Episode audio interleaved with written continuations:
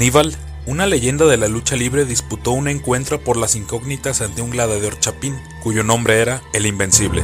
Espero que este suceso poco conocido de Aníbal en sus andanzas por el extranjero sea de tu agrado.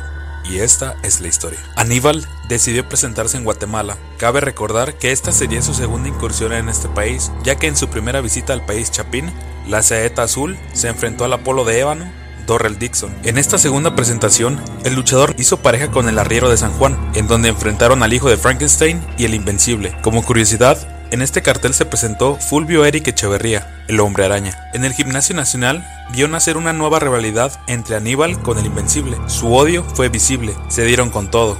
El dominio del encuentro fue de los técnicos, provocando el descontento y la ira de los rudos, por lo que decidieron rasgarle la máscara a Aníbal, provocando un enojo para el también conocido como la saeta azul, lanzando un reto por las máscaras.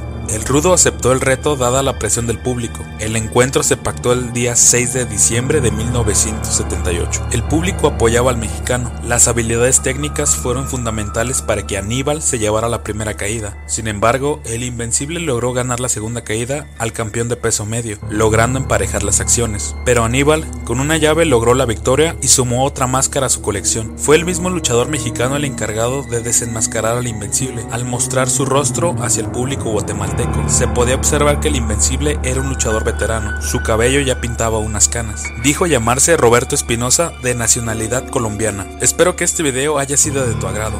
Recuerda comentar, suscribirte y compartir este y otros videos que hay en el canal. Síguenos en Facebook y Spotify como Leyendas en